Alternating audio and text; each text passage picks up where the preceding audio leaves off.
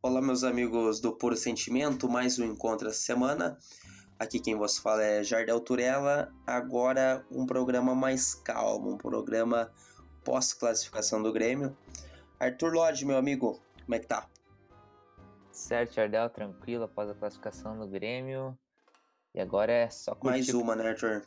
Estamos nas oitavas aí. Aí, o Grêmio pelo quarto ano seguido nas oitavas de final da Copa Libertadores da América. Quem também divide a, mesa com nós hoje, mais uma vez, William. William, como é que tá? Meu, tranquilo, meu amigo? Tudo certo, tudo certo. Depois da classificação, os dias, os dias ficam até mais azuis, né? Pelo quarto ano seguido, né? Virou Pelo tradição. quarto ano seguido. É a camisa é, mais pesada do Brasil. É exatamente o que eu ia falar.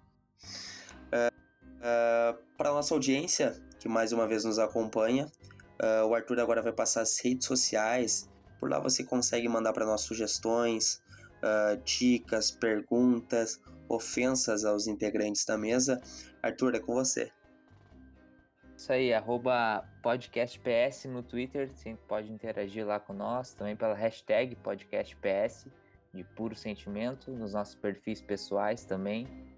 E o recadinho aí que em breve a gente também vai estar aí em todas as plataformas de, de podcast, no Spotify, na, na, no iTunes aí, então você pode acompanhar em qualquer lugar, em qualquer lugar do mundo, qualquer hora, e só não vai acompanhar, né, quem, quem não quiser, né? Quem não quiser e quem tiver menos de três Libertadores, né? Daí não acompanha mesmo. Mas tem gente que gosta de, gosta de acompanhar só pra, só pra ver como é que tá do outro lado. Só pra saber como que é o gosto de ter três Libertadores. É tem gente que faz isso. Difícil. É só o Grêmio que tem a camisa mais pesada do Brasil em Libertadores, meu amigo. É só nós, é só o lado azul. Tem que respeitar. Bom, bom, vamos dando continuidade ao, a mais um programa, né? Uh, no programa passado fizemos algumas projeções para o jogo de ontem que acabou se concretizando, como a entrada do Zaciano no segundo tempo, a entrada do Michel saindo jogando. Quero ver a opinião do, dos amigos da mesa, uma análise sobre o jogo, o que acharam, gostaram da atuação, não antes gostaram. Mais, antes de mais nada, eu queria parabenizar o Jardel, porque ele foi o palpite vencedor, né, dos palpites que nós fizemos na última, na último programa. E a modéstia dele está impedindo ele de falar isso, mas quando ele me encontrou hoje, durante o dia, foi a primeira coisa que ele falou. Então, gostaria de parabenizar aqui publicamente Jardel pelo acerto do palpite dele, realmente uma análise muito acertada sobre o jogo. E quanto à classificação, era. Arthur, uh, William, só te interrompendo, tá? Capaz. Não foi só o palpite que eu acertei. Tá? Eu acertei o momento que ia sair o gol, tá? Pode pegar a gravação aí. Falei que ia sair o primeiro gol no primeiro tempo e o segundo gol depois da segunda metade do segundo tempo. Então, isso aí, isso aí. foi o palpite. Eu não queria eu falar, mas já que o fico... amigo me deu margem. E eu fico muito feliz também que tu, pelo visto, se desfez da modéstia, né? Que tava te impedindo de falar isso, tava, tipo, trancado aí. Tava me segurando, tava né? Eu até comecei o programa, tu é deve ter aí. visto, de uma forma mais pesada. E o, o, Jardel, além de acertar o palpite, ele deu. A gente deu aqui uma dica para o pessoal ganhar dinheiro, né? O William ressaltou que o Jardel nunca tinha errado um palpite. E olha aí, mostrando mais uma vez que é. a gente pode fazer o pessoal ganhar pois é, dinheiro. É. O, o pessoal fez piada, riu, né? Porém, mais uma vez, né? Deu a lógica, deu quem sabe. Vamos lá, William. É, o que, que tu achou do jogo, cara? Cara, eu achei o jogo uma partida dentro daquilo que foi proposto no no padrão do jogo, né, que era esperado. Inevitavelmente veio de um revés sofrido no brasileiro, então é, entrou no jogo muito nervoso, né? Os, os comentaristas pós pós jogo também uh, concordaram com a com a minha posição e isso inevitavelmente foi foi foi quebrado, né? No momento que foi feito o primeiro gol, o time passou a ter mais tranquilidade, começou a poder trabalhar a bola também um pouco mais calma, sem tanta pressa de conseguir o próximo gol. Embora o empate servia para nós, a gente sabia que para se classificar de uma maneira inequívoca era necessário fazer um gol e ganhar a partida, né? E agora, se a gente for pegar o retrospecto do Grêmio nos últimos jogos, nós temos nove pontos em nove disputados. E como o próprio Renato disse, hoje você pode ver com alguns times que se classificaram em primeiro, como uh, alguns times sem tanta expressão na Copa Libertadores, que não gostariam de pegar o Grêmio. Então, assim, a gente pode perceber que o Grêmio se classificou, ele está numa situação que agora muda a chave, né? Agora passa a ser mata-mata e o Grêmio ele costuma crescer nas competições no momento mata-mata. E é isso aí, cara. É, agora é o foco Brasileirão, né? A Libertadores só volta depois da Copa América. O segredo é jogar um jogo de cada vez como se fosse o último. Acredito que é isso. Perfeito, perfeito. Uh, Arthur, tua análise do jogo, o que, que, tu achou, meu amigo? Eu acho que o resultado acabou sendo é, melhor do que a atuação em si. O Grêmio estava bastante nervoso ali até fazer o primeiro gol. E, na verdade, eu acho que o mais importante foi a vitória mesmo, né? Porque se a gente for parar para ver, pouca gente acreditava que, que o Grêmio ia conseguir classificar após fazer um ponto em nove. E o mais importante foi, foi retomar, fazer nove pontos em nove no retorno. E como o William falou, oitavas de final, mata-mata, agora é outra competição, é outro. É, vai ser daqui dois meses, então vai, vai ser outro contexto. E importante na primeira fase é classificar. Eu acho que não tem tanto essa de ah, decidir em casa ou jogar a primeira fora, jogar a segunda fora. É, o negócio é classificar e, e, enfim, mais importante acho que foi isso. Perfeito, Arthur, perfeito. Bom, primeiro vamos por, por etapas, tá? Por partes. Em relação à partida, minha análise, como vocês mesmos foram perfeitos na, nas colocações, o Grêmio se demonstrou um pouquinho nervoso até achar o primeiro gol. Uh, a minha análise é um pouco diferente, tá? Depois do primeiro gol eu senti o Grêmio um pouco preguiçoso, sem vontade de jogar, que bateu também com, com a má vontade da universidade. Foi essa visão que eu tive. Hum, depois do primeiro gol do Grêmio, meio que as equipes, uh, enfim, aceitaram em um momento que aquele era um resultado onde não ninguém queria fazer mais força que aquilo. Uh, mas enfim, essa foi minha análise mais, mais rasa do, do jogo. Não sei se vocês concordam, se tem alguma Claro, claro. E não, e com todo o respeito que cabe à Universidade do Chile, mas a Universidade Católica do Chile, não vamos confundir, porque confundiram a Universidade do Chile com a Universidade Católica como confundir Boca e River. Certo. Então eu peço desculpas, peço desculpas. Mas para a Universidade Católica do Chile, o um abraço aos nossos de... ouvintes do Chile nesse momento. Exatamente, um abraço para os nossos seguidores da cidade de Valparaíso, no Chile. Uh, me perdi um pouquinho na colocação aqui, mas eu já retomei a minha linha de raciocínio. O fato deles terem perdido no grupo do Grêmio a vaga para o Grêmio é muito, muito simbólico para eles, porque isso, de certa forma, representa que eles, embora eles tivessem chance de se classificar até o final, eles são um time que vai para a Sul-Americana mas vai também numa chave onde é muito muito parelha, né? O nível dos times, excetuando-se o Grêmio que foi campeão, nós temos três times que são frequentadores da Libertadores e que um mínimo detalhe aí poderia fazer a diferença para qualquer um deles classificar ou não. Então o fato deles terem ido para a Sul-Americana numa chave tão parelha não é demérito. Eles vão encarar isso com certeza como um, um adendo ao resto da temporada deles.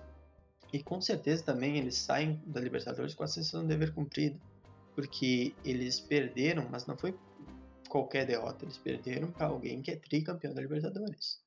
Então, assim, na visão, assim, olhando de fora, assim, nós podemos perceber que os torcedores do, do Universidade Católica, eles de certa forma aceitaram isso como uma boa com uma boa, um bom resultado, porque eles sabem da dificuldade que é de enfrentar o Grêmio aqui na Arena e eles têm consciência também de que o Grêmio surgiu como um dos favoritos. Então, o Grêmio classificar, primeira primeira hipótese a ser levantada, a ser levantada e o segundo lugar do grupo ficaria em tese em disputa. Esse lugar foi consagrado pelo Libertar, que ganhou deles tanto lá como em casa, né? Então, ser ressaltado porque a Universidade, do Chile, a Universidade Católica do Chile, mais uma vez, desculpe, mas a Universidade Católica, ela, ela não, não é que ela deixou de jogar, né? Mas ela sabia da dificuldade que era de jogar com o Grêmio e praticou um futebol dentro dos limites daquilo que era possível. Perfeito. Uh, foi falado no último programa uma pauta bem extensa em relação ao nosso ausência do Matheus Henrique, né? Uh, ficou, a gente ficou na dúvida, meio que foi o consenso de todo mundo que, que a gente concordou que deveria entrar o Tassiano por méritos das últimas partidas que, que havia entrado e havia, havia, havia sido uma, um, partidas muito boas, enfim, acabou entrando o Michel, que também era o que a gente esperava, tá? Uh, uma análise de você sobre o Michel, o que vocês acharam da nossa dupla de, de volantes nessa última partida? É, eu achei que o, o Michel, lógico, pela assistência, é, acabou consagrando a atuação dele. É, até achei que ele jogou melhor que o Maicon. É importante ele, ele ter recuperado o futebol dele com, com, com espaço para o gol. Esse lançamento que é algo também que era muito característico do Michel de 2017, né? Fazer esse lançamento em profundidade para o atacante entrar é, no meio da, da zaga. É uma, uma jogada interessante. E achei que ele foi bem, né? Mas eu ainda, eu ainda acho que, que o Matheus Henrique é titular absoluto, né? Mais ainda que o Maicon, né? Nesse momento. Com certeza. E, então, acho que se for uma vaga que tiver aberta é do Maicon, né? Porque o Matheus Henrique é, é, é titular absoluto nesse momento do Grêmio. E também tem a questão do Matheus Henrique talvez entrar na vaga do Maicon por conta da lesão né, que se desenha no Michael, porque já faz dois ou três jogos que ele sai e no na própria casa-mata ele coloca gelo no joelho, né? E se eu não me engano, ele andou fazendo alguns exames que apontaram um, grau de tendinite no joelho. E não sei qual é a situação dele, né? É muito pouco pouco vazada a situação dos dos do departamento médico do Grêmio, né?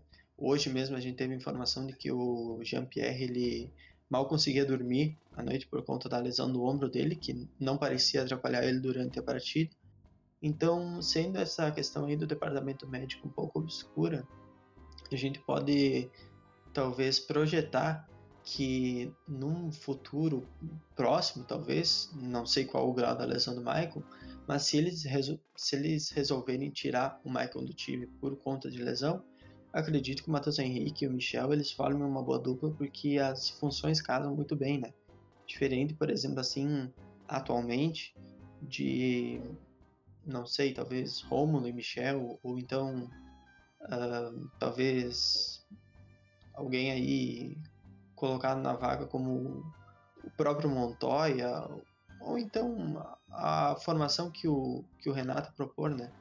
O Matheus Henrique ele dá outra dinâmica do jogo e eu acredito que a partir do momento que ele tiver condições de jogar, só não jogou porque estava suspenso, certo. ela vai ser vai ser uma entrada assim quase que óbvia.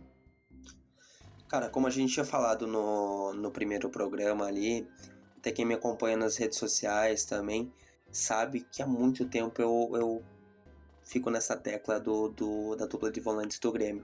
É o setor do time hoje que acredito que mais me preocupa. Uh, eu acho que grande parte dessa má vontade, vamos dizer assim, dessa preguiça que o Grêmio teve na partida foi pela dupla de volantes. Tá? Então o Michael e o Michel tiveram uma partida péssima, é difícil escolher quem foi menos pior. Uh, um jogo onde, claro, claro que a Universidade deu, trocou mais passe na primeira faixa de campo, né, na, entre, na, na primeira linha deles ali. Mas um, um jogo onde a posse de bola ficava 59, o adversário troca 463 passes.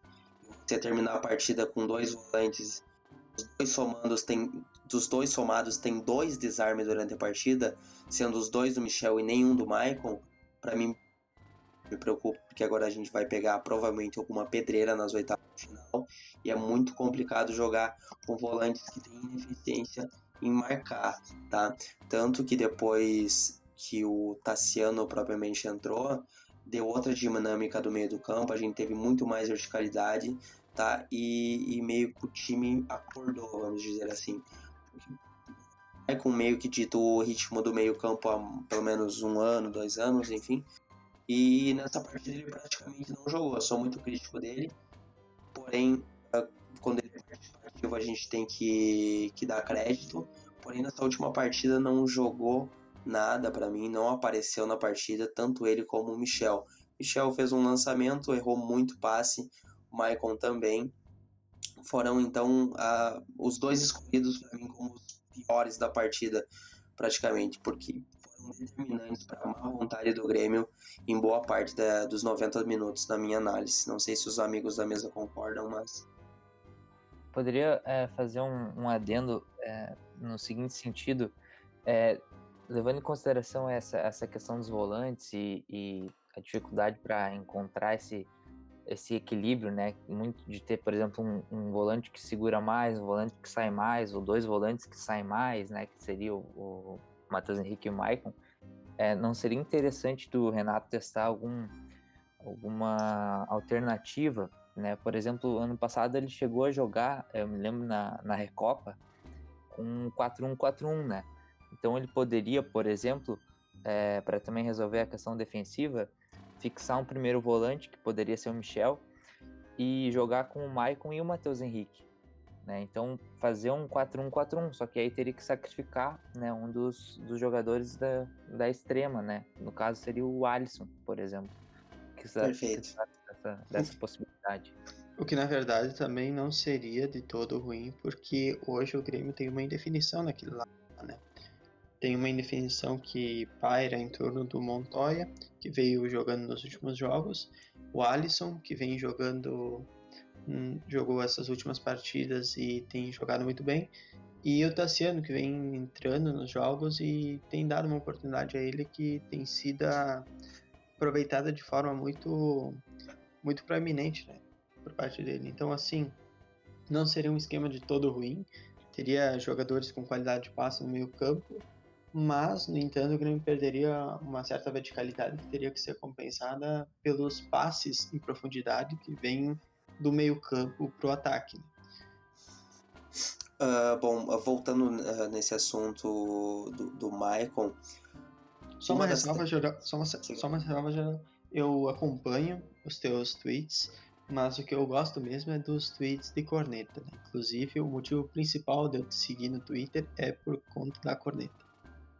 É, na verdade, o Jardel ele vive, né, no Twitter para isso, né? Isso, isso. Desde 2000 a análise Isso, a análise técnica até às vezes acaba passando um pouco batida em frente à corneta que tu faz, que é de uma qualidade assim acima da, da média.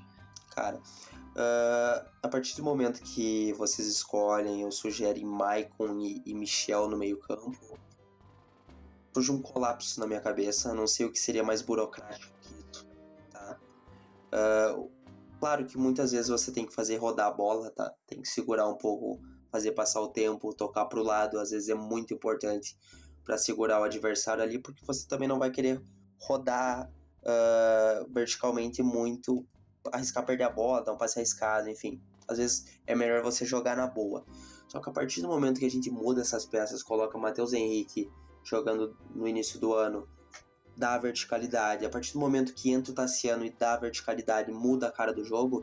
Então são duas peças que eu queria muito ver jogar, muito ver jogar junto. Eu fico imaginando como seria esse time com uma transição tão rápida, sem a burocracia dessa dupla pesada que é Michel e Maicon, tá? Então eu queria ver muito essa dupla jogando junto. Não sei se os amigos me acompanham nessa ideia, o que vocês acham em relação a isso. Não, não, é uma outra formatação muito válida. Inclusive, é uma formatação que dá velocidade e dá poder de fogo pro Grêmio. Porque assim, e... uma das coisas que mais faltou, desculpa interromper, William, mas Não, uma mas... das coisas que mais me, me, me irritou uh, quarta-feira foi essa, essa falta de velocidade, essa demora no Grêmio, esse sono do Grêmio na transição. E a hoje bola o Grêmio... saía. Exatamente.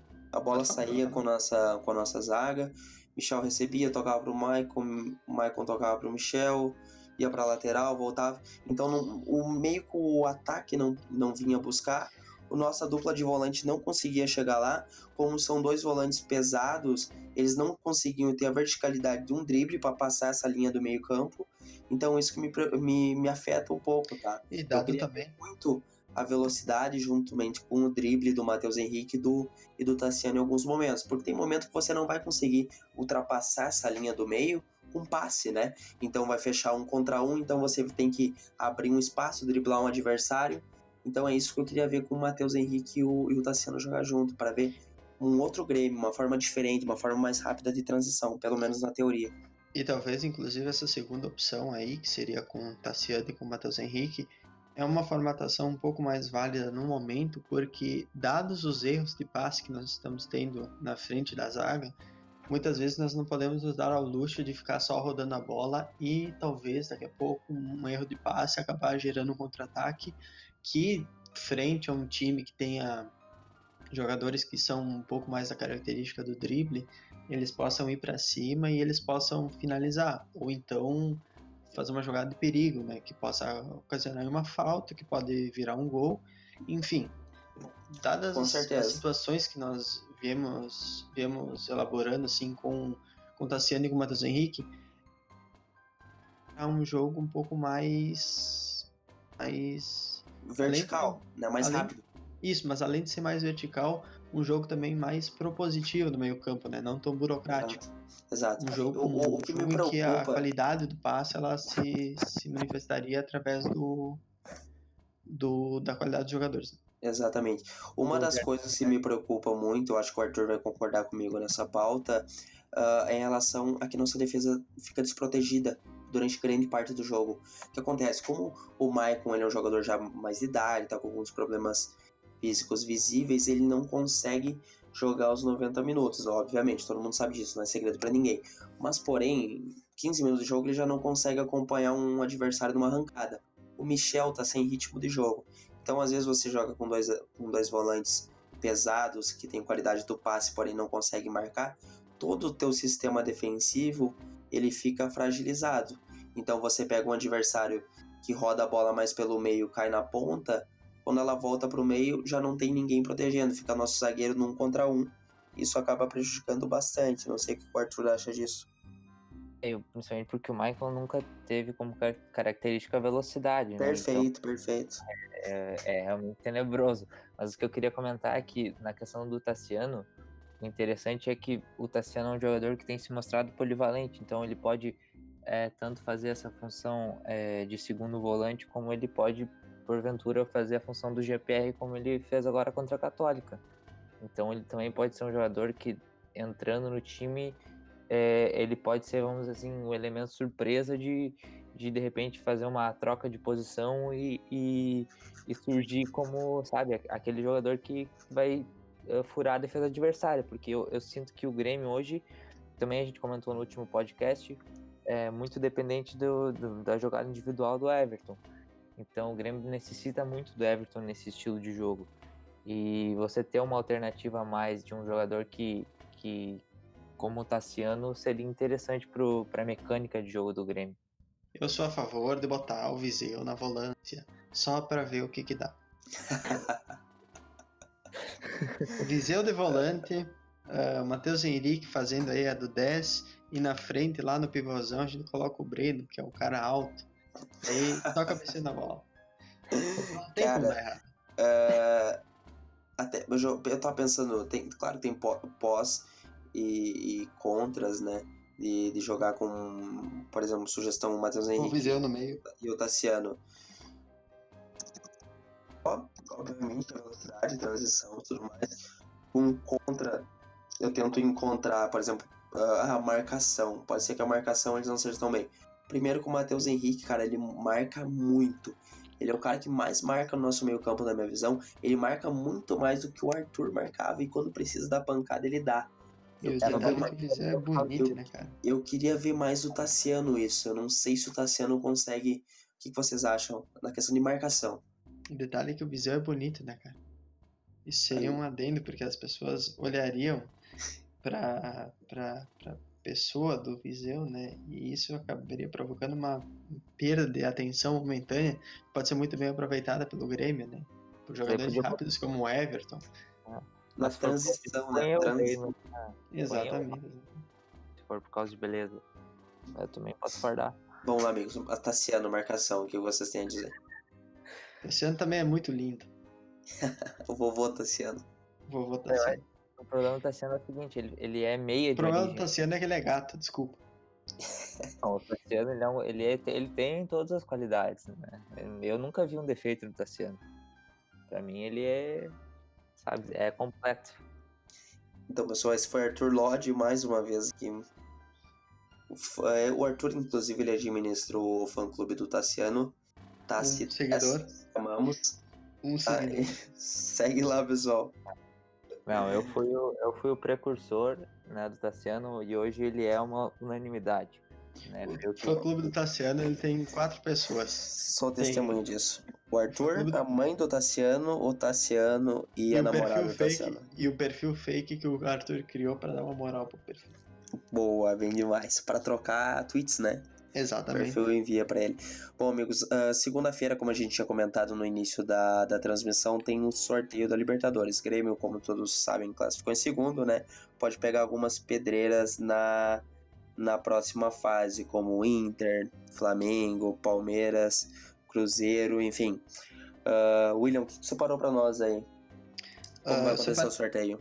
Eu separei aqui, na verdade, o sorteio ele depois foi adotada a nova fórmula, né, ele não tem nenhum tipo de impeditivo. A única, única regra que é respeitada é que os primeiros colocados enfrentam os segundos colocados. Então, tecnicamente, se o Libertar passou em primeiro e o Grêmio passou em segundo, a partir do momento que eles estão nos potes das oitavas, eles podem novamente se enfrentar, porque não existe esse impeditivo de grupo ou então de país a ser enfrentado. Então, no caso, a, o sorteio da Libertadores agora ele é bem, bem mais amplo do que era há um tempo atrás, né? Que era aquela fórmula, né, do primeiro, do melhor primeiro colocado contra o segundo, o pior segundo colocado, aliás, desculpa. E a partir do momento em que foi alterada a fórmula Libertadores, foram tirados esses empecilhos. Então aqui, deixa eu só encontrar aqui operou, a né? do que eu tenho. boa que alterou isso aí, porque para mim era uma, uma besteira, tipo, ah, não poder cruzar clube sabe? Ter que botar confronto brasileiro para não dar final de brasileiro. Se as duas equipes chegaram com méritos, né? Pois é, pois é. Eu, ach, eu achava inclusive um, um uma uma regra bem boba, né? Uma regra bem boba, porque assim, a gente não percebe isso nos jogos de Champions, por exemplo. Né? A gente não percebe isso em jogos assim de, de outras competições do mesmo nível. Afinal de contas, se talvez o, o time tenha chegado pelos, pelos méritos próprios, né? Não interessa se for um, de um país ou outro, porque é, todos estão aí é porque eles mostraram né, que eles têm competência para seguir adiante. Ou então aconteceram de cair numa chave muito fraca, né? Como eu não queria falar, mas infelizmente sou obrigado a falar, um certo time aí de Porto Alegre que diz que caiu no grupo da morte contra o poderoso Palestina e o inexorável Alianza Lima e que hoje se gaba de ter chegado em primeiro do grupo por ter enfrentado adversários fraquíssimos e empatado duas vezes com o River Plate. Mas, né, isso aí a gente não vai não vai entrar muito no mérito da questão porque esse podcast aqui é para falar do único time de Porto Alegre que ainda existe. Bom, perfeito aí. O William deu mais uma alfinetada agora no final da, da fala dele. Arthur, tu separou para nós a ordem dos da, das campanhas? Tem. Tem, né? Que... Tenho. Palmeiras. Pode falar. Pode falar. É, Palmeiras, o primeiro, o melhor primeiro colocado. Cruzeiro, aquele time lá de, do Aterro, né? Aí tem o Cerro, o Portenho do Paraguai, o Libertar, o Boca, o Flamengo e o Olímpia. Inclusive, os três paraguaios, os três classificaram em primeiro e tem aí a vantagem de decidir em casa, né? Depois, depois disso, no pote 2, nós, depois disso, no pote 2, nós temos o Nacional, o River, a LDU, o Grêmio, o São Lourenço, o Atlético, o Godoy Cruz e o Emelec. Inclusive, nada me tira da cabeça que hum, quase que certamente vai ser ou Flamengo e Emelec ou Internacional e Emelec porque esse confronto é meio que obrigatório e me parece que a Libertadores, se tiver esses dois times disputando, é meio que obrigatório que haja esse confronto, porque senão é invalidada toda a competição. E a gente pode ver mais uma eliminação do Flamengo contra o Emelec, né? Vai acontecer, Sim, cara. Tô bastante confiante em relação a isso. Ah, meio que uma análise mais fria, tá? Quem vocês preferiam pegar? Um Cara, eu- adversário mais forte, um mais fraco? O que, Eu- que vocês têm noção? Bem breve. Eu preferiria um adversário um pouco mais fraco, porque o Grêmio ainda tá com certos sinais de trauma do, da, da chave de grupos.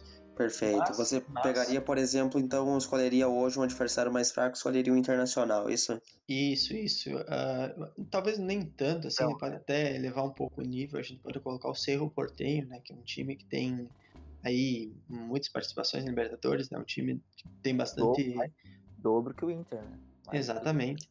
Então, tipo, Muita camisa. Isso, isso. É uma camisa que a gente tem que respeitar. né? E assim, o que ah, os dois têm uma coincidência, né? Os dois nos últimos anos tomaram cinco do Grêmio na arena. Mas, em compensação, só um deles tem uma música que homenageia um minuto de silêncio pro adversário. E não é o Cerro. Perfeito. Não é o. William mais uma vez perfeito nas suas indagações. Mas, só para concluir assim a minha, minha tese, eu gostaria de escolher um time um pouco mais fraco porque serviria para ver como que o Grêmio se comporta depois dessa classificação suada na, na fase de grupos. Perfeito, Arthur. Eu, eu, se fosse pra escolher, eu preferia jogar com o 15 de novembro, né? Ou com o Guarani de Bagé. Então, é, é, eu acho o que. Chivas Guadalajara, quem sabe, É, né? Mas não temos.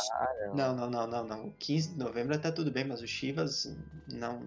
É, em campo sintético, de repente, se pegar o Zequinha, assim, é, né, jogar uma final de Libertadores em gramado sintético.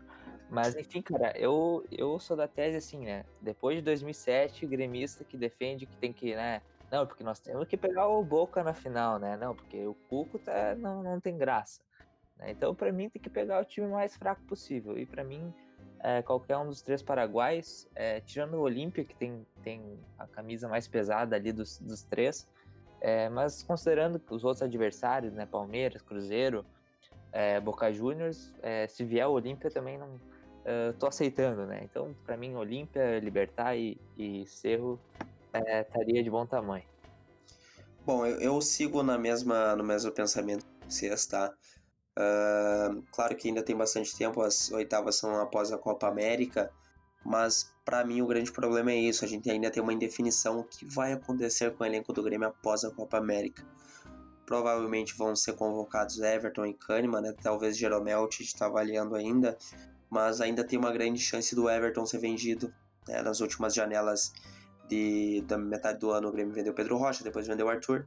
Esse ano provavelmente, tô tentando rezar que não, mas provavelmente alguém vai ser vendido e pode ser né, uma chance muito grande do Everton ser vendido. Vai ser Bom, o você- Romo, né? Que vai ser vendido. Tomara, tomara, o Marinho. Levem o Marinho. Tá, mas a chance do Everton ser vendido é muito grande. Até o próprio jogador reconhece isso, seu agente também. Então, eu preferia, pelo menos até o Grêmio conseguir se restabilizar, né? Eu conseguir colocar alguém nessa vaga, conseguir organizar o time, um adversário mais fraco, que não exigisse tanto. E detalhe, né? A gente tá falando aqui em escolher um adversário mais fraco, mas não é porque a gente tem medo. Porque assim, se fosse em, por exemplo, 2017, onde o Grêmio tinha aquele futebol assim, futebol vistoso, aquele futebol bonito, eu não teria medo algum de enfrentar Boca Juniors, ah, Palmeiras, nenhum time desses que a gente listou como sendo os primeiros colocados possíveis adversários do Grêmio. No entanto, como foi dado para nós a opção de escolha, a gente está escolhendo para melhor poder traçar o caminho do Grêmio até o título. Se depois do jogo contra, vamos supor, do jogo contra o Cerro Portenho, se depois do jogo contra o Cerro Portenho o Grêmio mostrar que trouxe de volta aquele conceito de futebol, para mim eu não tenho diferença alguma em pegar ah, o Libertar ou pegar o Boca Juniors, porque eu tenho certeza absoluta de que o Grêmio vai conseguir mostrar o seu bom futebol e vai conseguir vencer. O problema é que até então nós temos uma indefinição quanto ao poderio do futebol que o Grêmio pode apresentar. E é por isso que a gente está escolhendo o adversário mais fraco, mas não é por medo. Perfeito, o Arthur segue na mesma linha. Sim, e só um detalhe agora, né? Eu que sou pós-graduado em matemática e estatística, trazer uma informação muito relevante. né, que tá toda a imprensa aí falando que né, da possibilidade de ter um Grenal nas oitavas, é, a possibilidade de ter um Grenal nas oitavas é exatamente de 12,5%. Né? Essa foi a informação é, do dia. Perfeito. Arthur, uh, como você, você mesmo disse que formado em matemática, qual a chance de, da Grêmio e Palmeiras? Faz rápido essa conta para nós. É, pera aqui, tá, tá, tá 12,5%. 12, Grêmio e Cruzeiro? É, peraí, 12,5%. Perfeito, então a gente tem praticamente 36% de chance de pegar esses três times. Algum desses três times, isso? Exatamente. Aí, Arthur. E os outros 75%, bom, eu vou deixar quieto, eu ia fazer uma piada aqui, mas eu acho que não, não surgiu o gap necessário para fazer a piada, então eu vou abortar essa piada no meio e eu preciso que algum dos dois venha com alguma informação para que tu seja... sabe tu sabe que eu ia entrar nesse assunto que eu senti um, um vazio na tua fala como se estivesse nadando procurando algo para se firmar e, e sentir que não estava vindo. Eu tava já chegando com uma informação uh, de socorro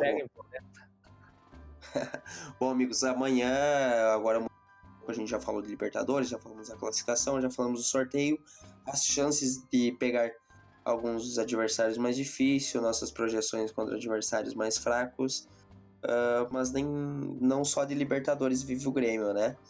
Uh, agora tem a pausa da Copa América e tudo mais, o brasileiro continua e amanhã o Grêmio enfrenta o Corinthians. E aí? Fala, William. Uh, eu acredito que o jogo contra o Corinthians ele não vai ser tão importante quanto ele seria se o Grêmio tivesse tido um empate. Por exemplo, se tivesse classificado com um empate em cima da Universidade Católica. Hoje os ânimos do torcedor gremista estão muito mais aplacados. A gente pode ver que a classificação trouxe uma aura de alívio para o torcedor gremista. No entanto, eu ainda acredito que o o Grêmio ele deveria dar mais atenção ao brasileiro nesse momento, mas eu sei que é um pouco complicado, né? Mas o que eu posso antecipar assim é que o Grêmio ele vai ir com sangue um pouco mais doce. William, que... William Oi. você tem alguma informação direto do vestiário do Grêmio que possa nos antecipar? Informação. Eu tenho, hein? Pode falar então, Arthur. Porque é, eu aqui é. não tenho absolutamente nada. Que todos os jogadores já passaram aqui pela. É, ah. Não consegui pegar entrevista de ninguém. Entendi. Não, entendi. Dando pelo, pelo, pelo Tassiano, né? Que a gente conversa uh, por DM, né? E o Tassiano me disse que o Cortez tá fora aí do, do jogo. Do jogo Parece que não tem data para voltar, né? É, vai jogar o Juninho Capixaba aí. Né? E o Corinthians liberou o Capixaba para jogar, né, pessoal? E, aliás, como é que tá a situação dele? Já é comprado? O Grêmio já ele comprou? Já, já é comprado. O Grêmio pagou cerca de 6 milhões pelo passe dele. E só uma informação, né? O Cortez, a situação da lesão dele, né? É igual eu quando eu saio, às vezes, na para as festas e tal, né? Não tem hora para voltar. sem, sem horário. Sem uh, Bom, o que, que vocês uh, esperam para amanhã?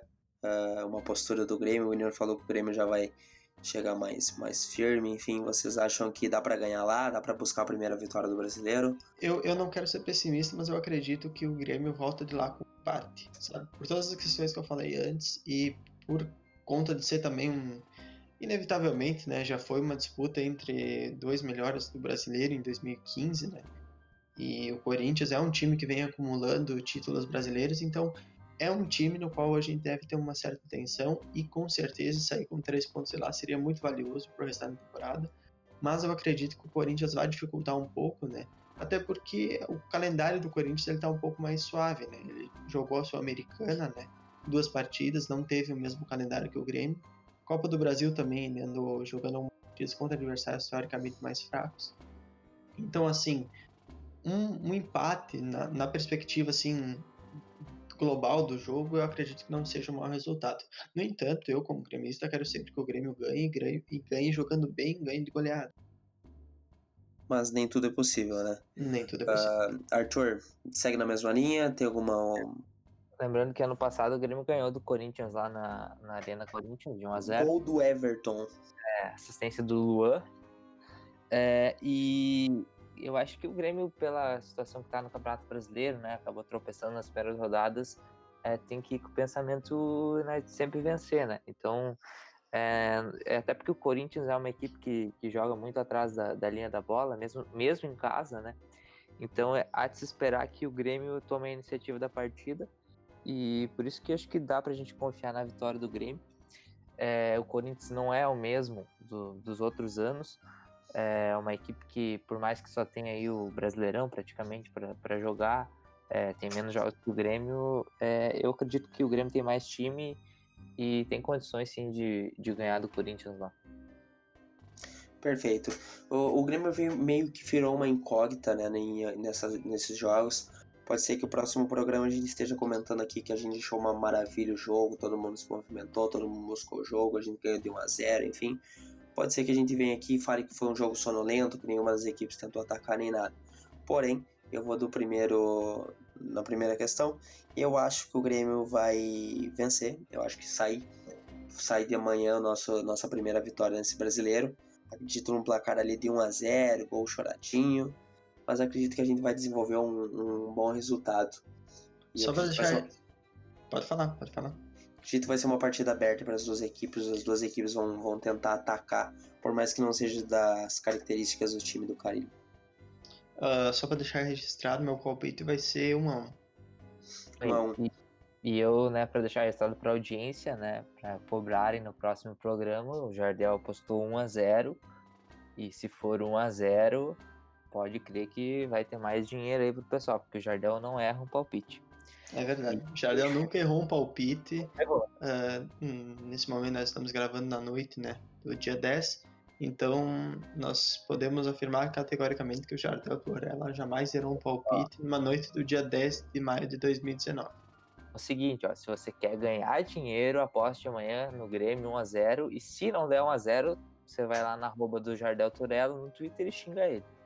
É Lembrando que no programa passado, quando eu apostei no, no 2 a 0 vocês falaram a mesma coisa e teve gente da audiência que não acreditou.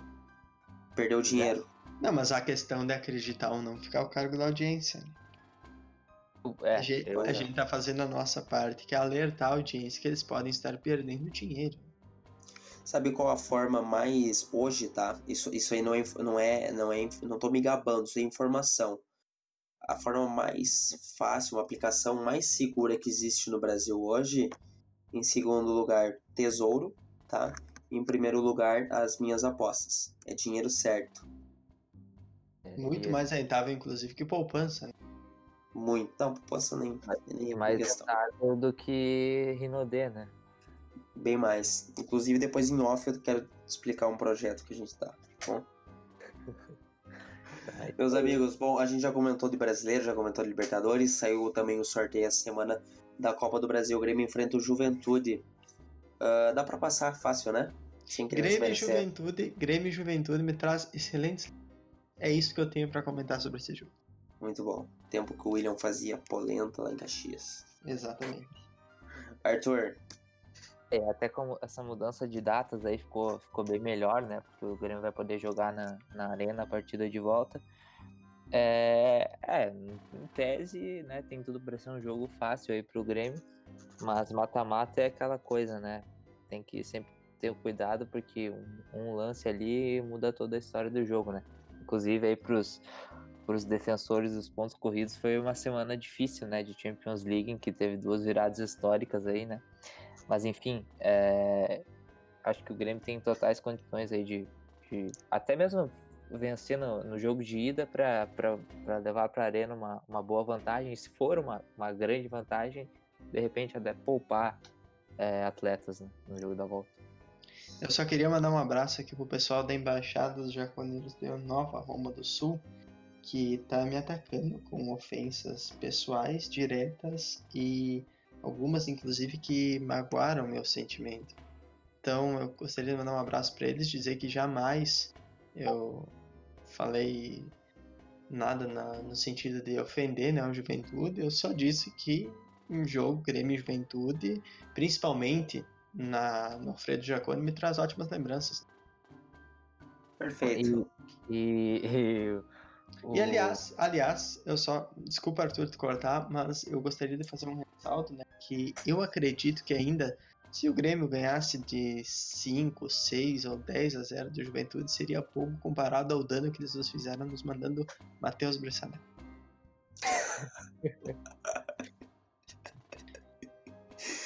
Cara, se, se a gente destruísse o estádio deles, ainda seria pouco. Foi simplesmente a maior tragédia que poderia ter acontecido. Se a Mais gente uma desse um vez jeito, aí, se a gente desse um jeito de implodir o Alfredo Jaconi, ainda seria. pouquíssimo. William, mais uma vez, cara, tua genialidade toma conta do programa. Obrigado. É, Impressionante. Ele é o nosso camisa 10, né? Ele é o cara que tá ali pra, pra Chama dar. a responsa, né? Nosso meio campo. Obrigado, obrigado. Eu O William, ele é o-. E ele, o, a, a- a audiência já deve ter percebido, mas o William é o, é o equilíbrio do programa. tá? Ele não é tão extremista quanto o Arthur e nem tão calmo quanto eu. Isso é verdade, isso é verdade. Tá certo? Eu, eu fico extremamente lisonjeado por ser reconhecido pela minha bancada qualificada aqui do programa. Perfeito, perfeito, Isso é, isso é muito bom. Isso é, sem sombra de dúvidas, é revigorante. perfeito. Ah, bom, a gente já falou de Libertadores, já falou de sorteio, já falou de escalação, já cornetou, já falamos de tudo. Oh, desculpa interromper. Ah, Fala, Arthur, com você. Vocês foram no, no sorteio? Bah, velho, eu não fui, cara. Não consegui. Gostaria Arthur, muito de ter ido, mas infelizmente Arthur, tinha compromisso. Quando você chamou a, a, a palavra, eu senti um, um ar de sorriso no áudio. Então deu pra identificar. É, Tá. exemplo.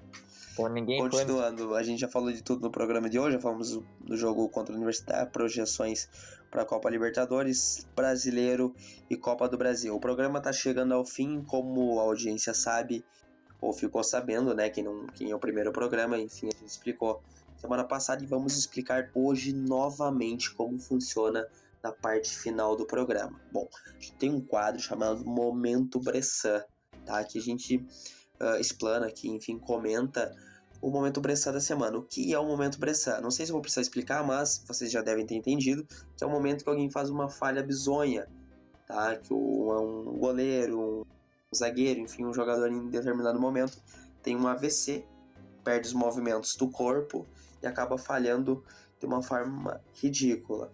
Ah, do último programa até hoje, a gente recebeu cerca de milhares, milhares e milhares de, de votos e sugestões num único lance. Foi unânime.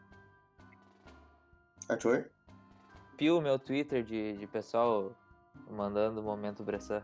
Exatamente. Ah, inclusive foi trending topping né, no Brasil essa semana. Ah, Marcelo Lomba, goleiro do Bahia, que agora tá. Qual o clube dele? Cara, não sei, cara. Eu nunca mais vi aquele tal do Marcelo Lomba jogar em um time profissional de futebol. Goleiro do, Ele foi o Bahia, né? Foi o Bahia. goleiro do Bahia. Esse Tá. Flamengo também, muito importante lembrar, todos os clubes que ele passou, né? Flamengo, Bahia. Pois é, é, acabou falhando essa semana, jogo de quarta-feira, de uma forma bizonha. O, a bola foi jogada na área, um pouquinho acima da cabeça dele veio uma corrente de ar, como o próprio companheiro dele explicou a situação. Essa corrente de ar, para quem para quem tá acostumado a jogar Libertadores em estádios históricos, é normal. Pro Grêmio é normal. Pro time do Lomba, parece que era a primeira vez que tava jogando nesse estádio tá? Estádio do River, parece. Correto? Os amigos podem me corrigir se estiver Isso, errado. isso, isso. Monumental de Nunes, né? Exato, Inclusive me traz boas lembranças, né? exatamente. O Lomba até explicou que pelo videogame é diferente, não tinha esse vento todo. Rafael Sobis acabou na saída de campo falando que ele se atrapalhou com o vento. O vento era muito forte. Acabou Alguém soltando deixou- a bola. Alguém deixou os portões abertos, né? Tô dando uma corrente de vento. Exato. Acabou soltando a bola no pé de quem? Do prato. Centroavante da equipe adversária. Que acabou É. empatando a partida no último minuto. A vingança é um prato, né? Que se come frio. Pô, Arthur, Mas que Muito piada, cara, no timing. Esse, Fácil, né? esse é o Brasil que nós queremos. fácil demais. Fácil. Ah, Arthur, é contigo agora, meu amigo. É, nós temos agora o- também a seção do tweet da Discord, o tweet retrô. Você também pode mandar lá no nosso Twitter, sempre lembrando, arroba podcastps. interaja lá com a gente, manda. Marca, pode marcar aquele seu amiguinho lá que algum dia falou bobagem que você tá esperando até hoje para que aquele tweet venha à tona, né? É esse o momento perfeito, amigo. Sem interromper, William, sabe, sabe aquele momento que você salvou o print do seu amigo e você não tem para quem mandar? Sim, Simplesmente sim. mandar para ele não é humilhação suficiente. Você quer explanar Sim. pro mundo, você quer colocar no outdoor, na entrada da sua cidade. Manda para nós. E aí pode recortar o áudio, esse áudio aqui da gente falando, né? E pá, né? Divulgar em todos os grupos com o momento histórico, né? Que é participar do Twitch Retro.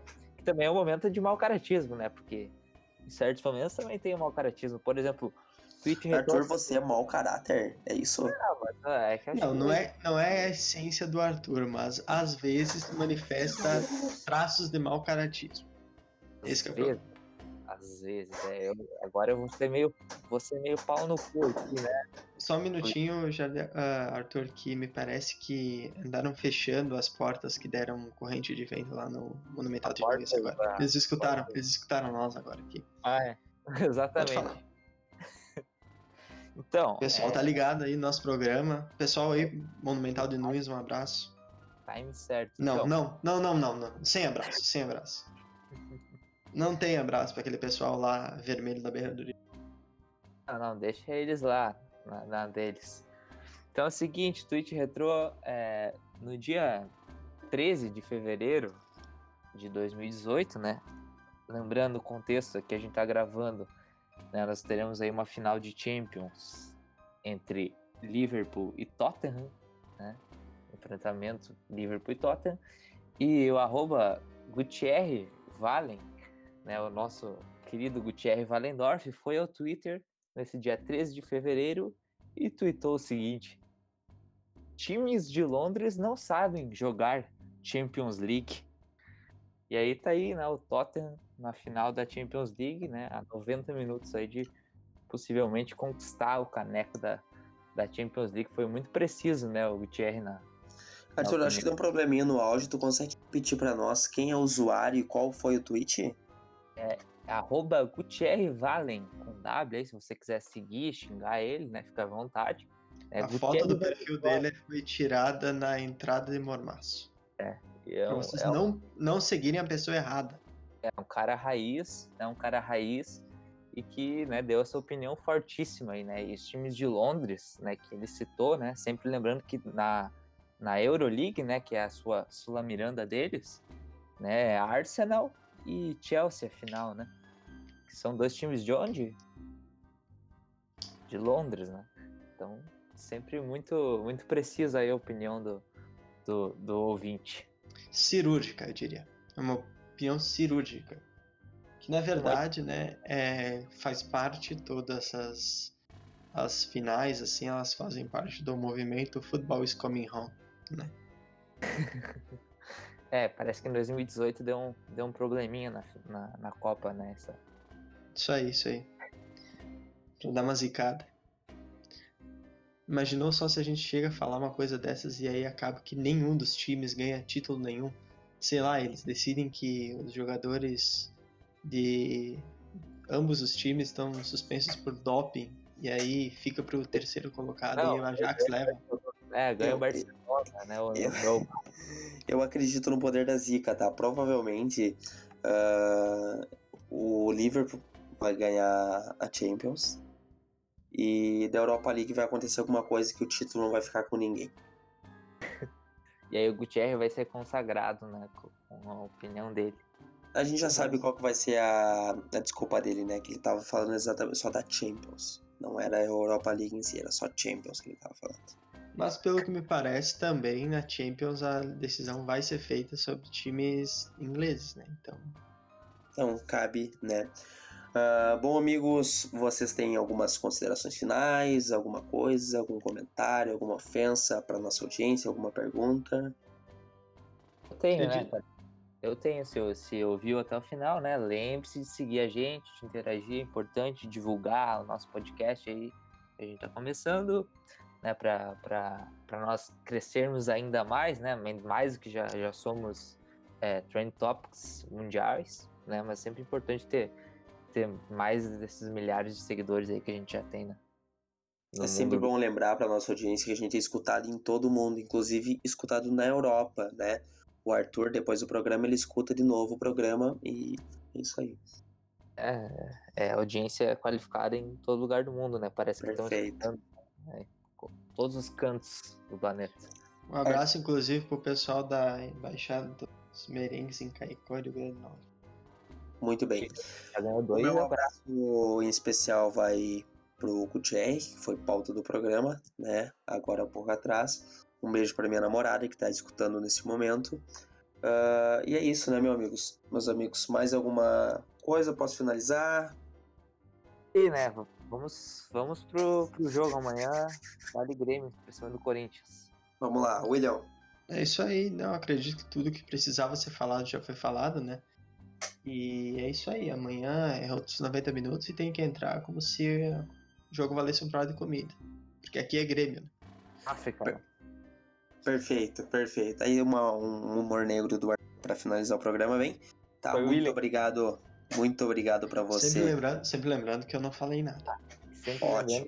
Temos a ata, né? Nós temos a ata. A ata, a ata. Como pode esquecer da ata, Arthur? Williams, podia explicar pra gente o que é ata? A ata, na verdade, como uma ata formal, né, que as pessoas assinam após a finalização de uma reunião, ela considera principalmente os principais tópicos que foram discutidos até então, né, como forma de registrar para a posteridade aquilo que foi abordado na reunião, ou em todo o nosso caso, no programa de hoje. Eu vou né, ler a, a nossa ata aqui para finalizar o programa. É... Ficou o seguinte, né? a ata do programa, podcast Puro Sentimento de número 2, né? O Jardel ele acertou o palpite de Grêmio Universidade Católica e fez aí a nossa audiência ganhar muito dinheiro. A Universidade Católica, né, que não é a Universidade do Chile, já esperava a derrota para o Grêmio. E quem segue o Jardel nas redes sociais sabe que ele está preocupado com a dupla de volantes. E o Jardel ele tem um colapso quando vê o Michel e o Maicon jogando juntos. É, o William, o William ele é a favor do Viseu como volante e o Breno como centroavante. O Arthur, Isso é um tweet retro bacana, cara. o Arthur ele nunca viu um defeito no Tassiano.